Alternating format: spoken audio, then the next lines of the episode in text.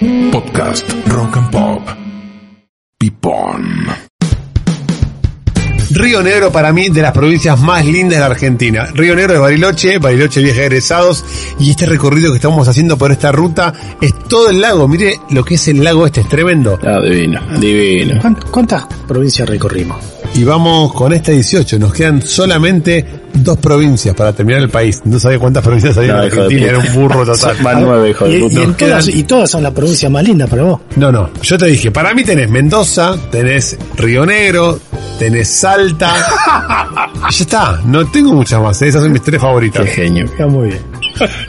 A ver, Ezequiel Gallardo, gobernador de la provincia de Formosa. Infrain. ¿Ese no era el portero de señorita maestra? No, ese es Efraín. Ah, Uy, este chico, Dios Dios mío. Infran, muy bien, eh, Infran. muy bien. La verdad que sí. Gildo. Gildo Infran. Normal. Que no es como Gilda.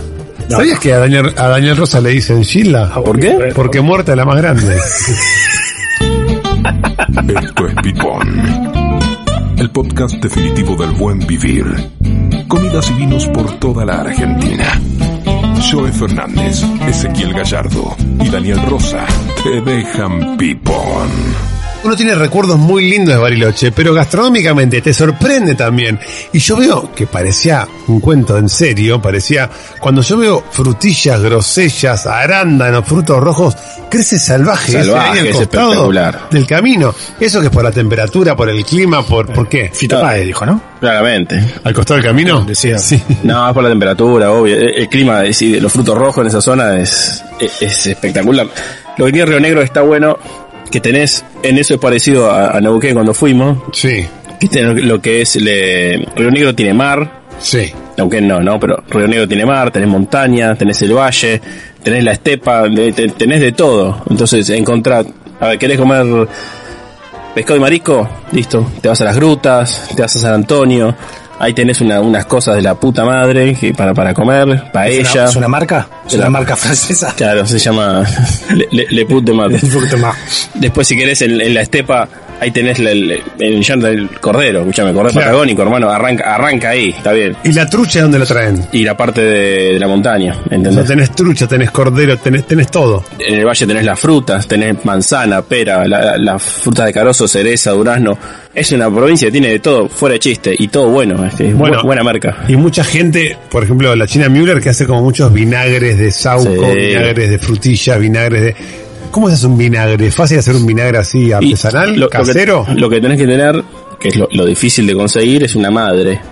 Eh, esa madre, que es, como- es- que es un hongo, que se pone dentro de una botella, y vos ahí le vas tirando. En los restaurantes que hacen vinagre casero, Sí. se tiene en un botellón gigante una madre y después lo- los culos que van sobrando de vino de las mesas los van tirando adentro de, de ese botellón. Lo dejás, lo vas dejando y eso con el tiempo, con esta madre, se va haciendo un vinagre, un buen vinagre. Es- Imagínate, Voy a preguntar una burrada. ¿Es como la masa madre del pan, pero es para el, para el vinagre? Exactamente, Ok. exactamente, exactamente. Tenés Eh, que tener siempre algo ahí, como... tenés que tener siempre... eh, Está eh, vivo, es un organismo es un vivo. organismo vivo que lo que te hace es eso, es, es- es modificarte el, lo lo- el, el vino que vos, le vas tirando, a vinagrarlo literalmente, pero pero bien, bueno. Aparte queda un buen vinagre porque vos le vas tirando buen vino. Entonces Claro. el producto final Es bueno, es, es un, un buen, buen es un vinagre. buen vinagre, exactamente. ¿Y por qué hay vinagre de vino, vinagre de arroz, vinagre de distintas cosas? Y porque es, depende de lo que de lo que vos vas fermentando. Eh, si vos le, vos le tirás eh, Casís, hay vinagre de casís, de casís. bueno, tal cual, le, le tirás jugo de casís y te queda un- ¿Con todo vinagre de sauco puedo hacer? Sí, lo que quieras. Yo tengo, yo tengo un vinagre de Sauco de la China Müller en mi restaurante que todavía no lo abrí, ¿eh? Del año 2003. Mirá vos. Tengo la botella que es un, dice vinagre de Sauco, año 2003. Y eso al ser vinagre ni se No pasa, se, no ni se se, modifica. evapora, ni se exactamente. modifica. Lo que necesitas es que no le, dé- que no le dé la luz del sol. Claro. Lo tenés guardadito en un placarcito y lo usás pa- para vos que ver. Y lo que me dijo la China, que es muy rico, si vos tenés una copita de espumante, Dani, Sí. tiene un chorrito de este vinagre de Sauco. Dice que queda espectacular. Bueno, Como un licor de expedición Es- agregado sí. fuera del. Yo probé unos tragos hechos por la China, pero y, y tenían algo de flores de sauco, pero no sabía qué era ahí con, con el vinagre. Exacto. Ahora, el vinagre, cuando decís vinagre de casé y vinagre de esto, ¿siempre es como una base de vinagre de vino y después se lo condimenta con esto o no? No, lo, lo que haces es tirarle el jugo jugo de casis, Sí. jugo de sauco. Pero a este vinagre madre de vino. Exacto, exactamente. Y aparte, es, es como saborizar el vinagre ese de vino que, que vos tenés. Pipón. Y los vinos, Dani, ¿qué tenemos ahí en Río Negro? Porque veo mucha bodega, veo mucho nuevo emprendimiento, gente que tiene 2, 3, 4 hectáreas y se lanza a hacer vinos. Mira, lo que es maravilloso, lo que estaba diciendo ese, que por el clima lo que nacía, y también eso se ve reflejado en los vinos. Vos decís, hay gente haciendo cosas nuevas, pero tenés eh, una bodega centenaria, como la bodega Canales, Humberto Canales, una claro. bodega importantísima, y después tenés otra bodega, que no es centenaria, pero ya tiene unos cuantos años, que es la de Infinitus, que es la bodega de Fabre. Y es muy interesante porque... Infinitus es el que tiene el logo como un patito. Sí. Sería un gran merlot esa bodega. Pues Tiene, y claro, tiene Merlot patagónico. un gran merlot patagónico que es tremendo y por eso es lo que cuentan que por qué Fabre después de poner su bodega en Mendoza se fue a la Patagonia porque él había escuchado ya en, en Burdeos de donde es él que habían muy buenos merlot en el sur argentino y por eso él empezó a buscar y encontró ahí en el valle encontró unas plantas de merlot fantástico Al- algo similar que le pasó con el Malbec en, en Mendoza. Mendoza le sucedió con el Merlot en Infinito y la verdad que saca también unos vinos bárbaros. Otras canales, después tenés otra que es muy interesante, son los vinos de Marcelo Miras, Ah, Marcelo Mira, sí, el- cariñosamente el gordo Mira, que el es Gordo Miras. un fanático del Merlot y del Pinot Noir. Y es como un gran hacedor de vinos y asesoró un montón de bodegas fuertes de la zona. Sí. De, de todo el sur, eh, Sí. habrá pasado prácticamente por, Por todas. todas. La verdad que es un referente increíble y dentro de sus vinos tiene una banda. línea Es muy- el, el Abreu del vino. el aguandanara de los vinos. Yo fui más sutil, dije el Abreu, que jugó en todos los equipos. No, acá Ezequiel Gallardo tiene que tirar la de Wanda. No sé, Marcelo Mira es el Abreu del vino, le va a encantar el piropo. Sí, Cuando se bueno. entere que le dijimos Wanda, ya nos vaya a buscar. Eh, el tipo tiene una línea joven y dentro de su línea joven tiene algo muy interesante que le puso Pinot Salvaje. Mirá, que es un corte de Pinot Noir con Sauvignon Blanc. Y la verdad que es un vino distinto, ah, por- Pinot con Sauvignon. exactamente, con Sauvignon Blanc. Blanco. Cortado un tinto con un blanco. Claro. Eh, eso lo había escuchado en el Ciravionier nada más. Un tinto con un Ciravionier. blanco. Pero mira qué bueno. y después en los champán. Pero lo que tiene fantástico, perdón, es muy fácil encontrar muy buenos vinos en Argentina. La verdad que tenemos la suerte Sí. que en todas las regiones, nosotros que venimos paseando por todos lados, estamos encontrando unos vinos bárbaros. Pero no siempre te sorprenden. Y acá la verdad que este corte te sorprende porque tiene toda la delicadeza del pinot y tiene esa cosa salvaje que le tira el Sauvignon Blanc. Sí. La verdad que un vino, un vino bárbaro. Y después, todo, cuando, cada vez que vos tirabas una fruta, ese recién que mirábamos por el costado ahí de la fruta, a mí me lo lleva a lo, cómo son los merlot y cómo Sí. son los pinot de esta zona. Todas notas de ahí. Todas notas de ahí son todos, eh, cuando hablamos de fruto rojo, vos tirás fruto rojo, la cereza, bueno, eso es lo más fácil. Cuando, perdón, eh, la ciruela.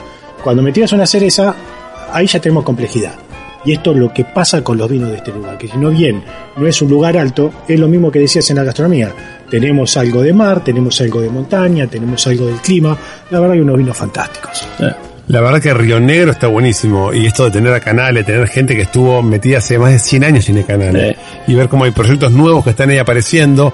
Y hay algo ahí como una rivalidad medio eh, Pará, pará. Neuquén Me- Río Negro. Me, me tírate tres veces proyecto nuevo. ¿A dónde cree que vayamos? Quiero que vayamos a los productores que están haciendo ¿A los cosas chiquititas. Tenemos que buscar. Dos hectáreas, tres hectáreas, porque Canales tiene... Canales es el que era la Canales, la, fa- la famosa mermelada Canales, son los mismos. Exactamente, La es lo mismo galletita. que sacaban la, la, la fruta, las galletitas, todos esos.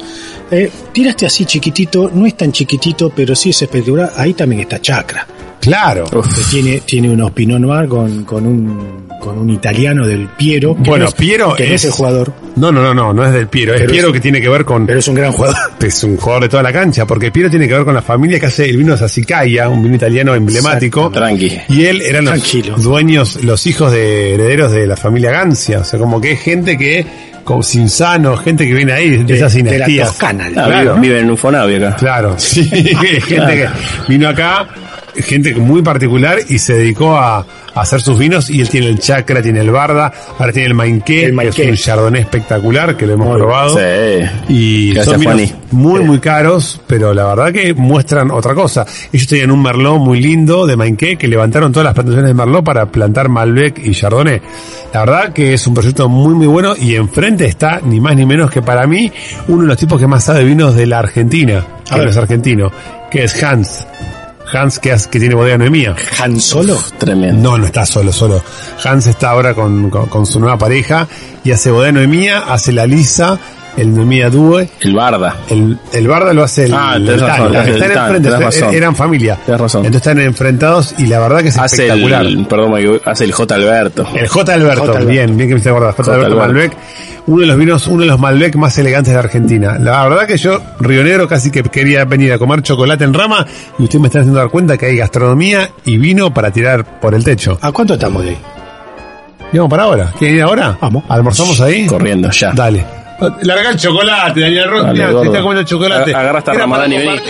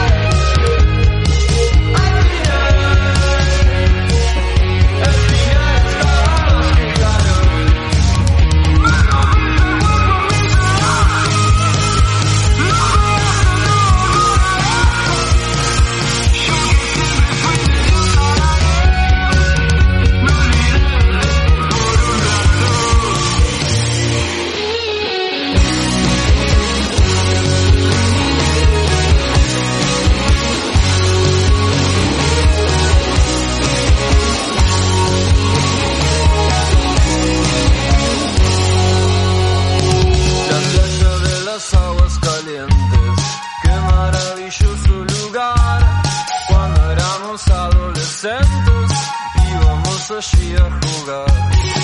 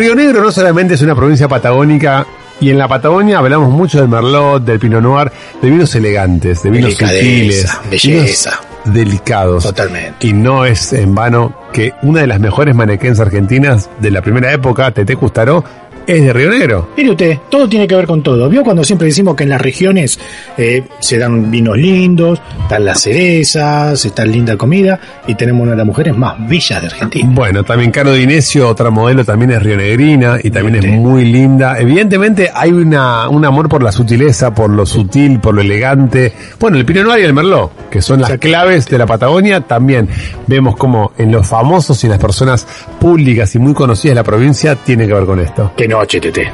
Qué noche, Noche, Tete. Tete. Qué gran frase, qué noche, Tete, ¿no? Qué grande. Roberto. ¿Cómo está Roberto? Viajó, está, está de gira en Canadá, ¿no? Muy, muy mal no la debe estar pasando. Pipón. Bueno, la verdad que Río Negro nos trajo personajes lindos, personajes emblemáticos, pero yo me quedo con Río Negro con algo que hablamos que es tenés las, do- las dos caras, tenés el río, tenés el mar. Me parece que ese juego de río, mar, tierra Montaña, que tiene Río Negro, montaña, montaña, en pocos lugares lo obtenés. Me parece que está bueno darle más hincapié a lo que es la provincia de Río Negro. Siempre nos obnu- obnubilamos con Salta, con Mendoza, con San Juan y Río Negro tiene, pero un montón para crecer. Tenemos la. Tenemos la más ancha y la más larga, pero ya. Tenemos la, man- la más ancha y la más larga y las manzanas de Río Negro, ¿no? Chipoletti. Chipoletti, las manzanitas de Chipoletti. Bueno, las manzaneras de Chiche Dualde Chiche Dualde. vienen de ahí, de Río Negro. Arrancaron ahí. Manzanero, gran cantante. Armando Manzanero. Manzanero. Manzano. Para, para los Pumas sería Manzanegro. Manzanero. Pero para nosotros sería Armando Manzanero. Vale, qué lindo. Las nalgas de manzano tenemos. La nalga Sí, muy bien. El primer, ahí. el primer político que se hizo la cola. Eh, No al primero que se le hicieron. Manzano, no. Igual eso somos más general nosotros, el pueblo argentino. Sí, nosotros. que Ellos son especialistas en hacer la En cola. hacerle el amor al argentino. Claro que sí. Podcast Rock and Pop.